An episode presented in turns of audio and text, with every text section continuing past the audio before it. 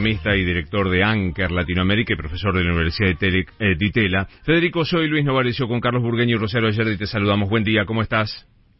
¿Qué tal, Luis, equipo? Bien. ¿Me ayudas de, lo particular a lo general? Primero a entender esto que dice Oscar Parrilli, ¿no va a poder viajar nadie al exterior de la clase media porque los dólares son para pagarle al fondo? Bueno, ahí me parece que el mensaje tiene que ver con esta, con este corte que se hizo con la financiación de los viajes al exterior, donde detrás de eso está el problema de falta de pocas reservas que va teniendo el Banco Central y que es uno de los problemas estructurales de la economía argentina, ¿no? Mm. Banco Central que se está quedando sin nafta en términos de reservas y por eso están estas medidas donde se, cortó lo que era el financiamiento para viajes al exterior, eh, esto de la medida que generó mucho ruido y que fuerzan, obligan a los bancos a liquidar su posición de dólares, que no son las de los depositantes, sino la que tiene propia los bancos a vender esos dólares al mercado lo que tiene que ver con la restricción a las importaciones. Muchas empresas no están pudiendo importar todo lo que quisiesen a 100 pesos y eso te habla que detrás de eso, más allá de la retórica política, está la crisis, tiene que ver con que hay un banco central que se está quedando sin reservas, producto de la brecha cambiaria, este dólar de 100 y, los dólares financieros de, de 200 que genera distorsión, nadie te presta, en los mercados internacionales no te prestan, entonces hay que hacer frente a los vencimientos de deuda, a la demanda de importación y, lo que tenía que ver con el turismo, con las pocas reservas que se va quedando el Banco Central, y esto claramente marca un punto de que este statu quo no puede seguir hacia adelante, ¿no? Mm. Ahora, eh, me parece muy interesante esto que decís, Federico. Hay un statu quo que no puede seguir para adelante, no puede seguir barriendo bajo la alfombra. No quiero adjetivar inútilmente, pero digo, ¿cuánto de grave es esta situación a la hora de lo inmediato lo que puede pasar?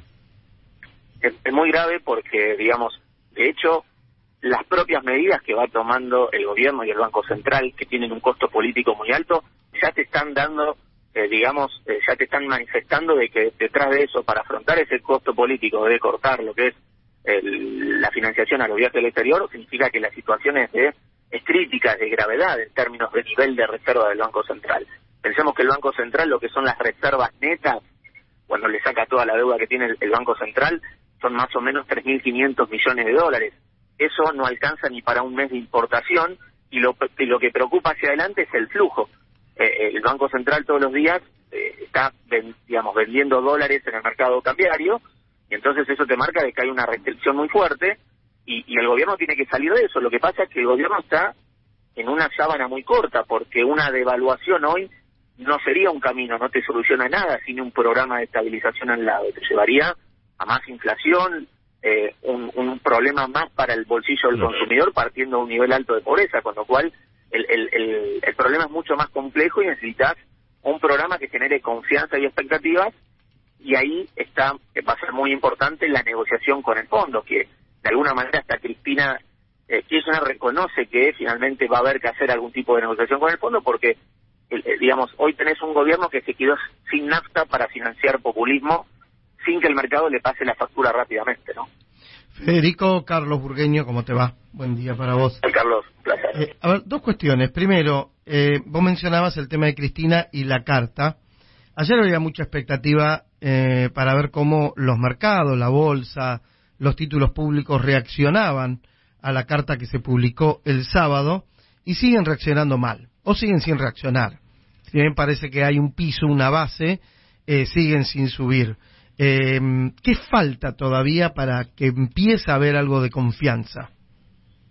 Falta muchísimo porque, digamos, la situación económica es no hay stocks, no hay nafta en las reservas, no hay credibilidad, no hay anclaje de expectativas hacia adelante, los mercados internacionales de crédito están cerrados, entonces es una economía que yo la llamo flujo dependiente, depende de los dólares que va liquidando el campo para ir tirando y mantener la inflación, a pesar de que hay inflación reprimida por pisar tarifas y el dólar oficial. Entonces, falta que finalmente tengamos señales de que hay un programa económico en el marco de un acuerdo con el fondo.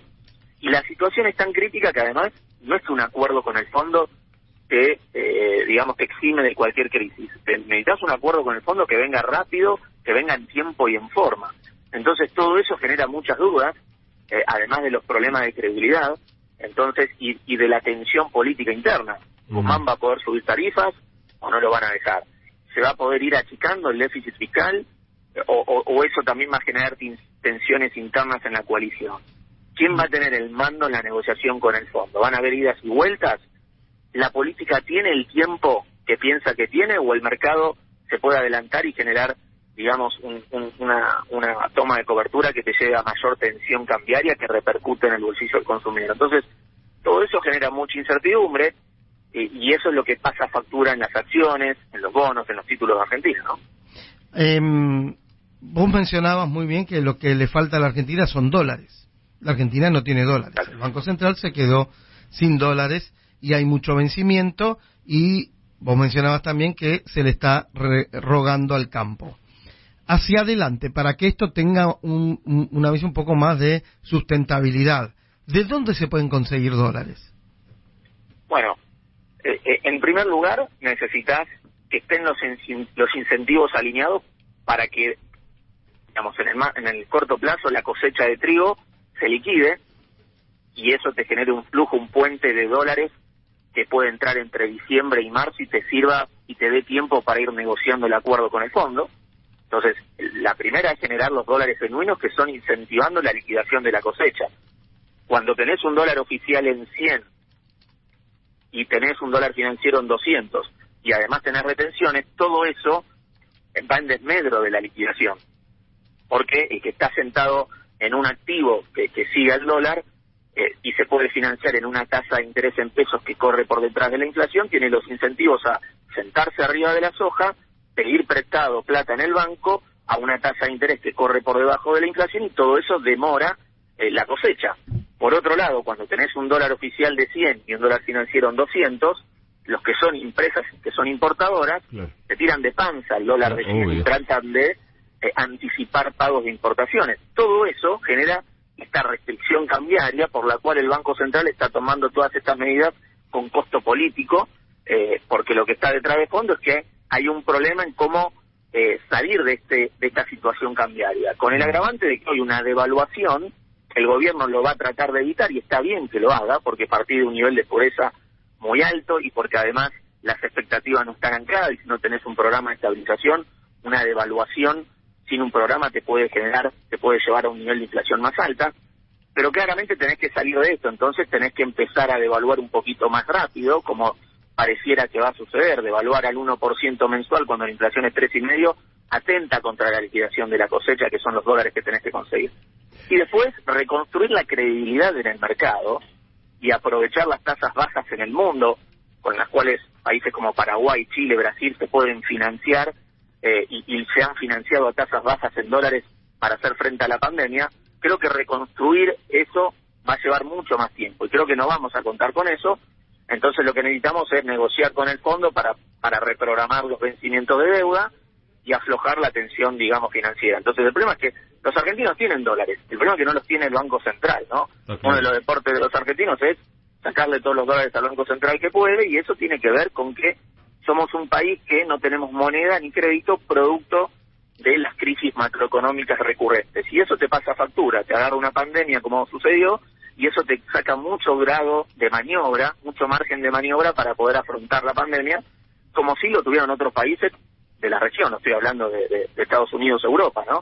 Como si lo tuvo Chile, Brasil, Perú, Colombia, Paraguay.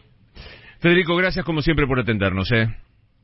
Por favor. Hasta luego. Federico Furiase, economista, director de ANQUE y de la Universidad de Itela, a propósito de lo que está pasando con gran preocupación. Después en el segmento económico quiero que Carlos este, nos explique un poco más el tema de los dólares, lo que dice Parril y todo esto, pero eh, de verdad nos avecinamos otra vez a un diciembre complejo en materia económica, otra vez mirando con muchísima atención. ¿Qué tiene que pasar de acá al 31 de diciembre para que vos diga, che,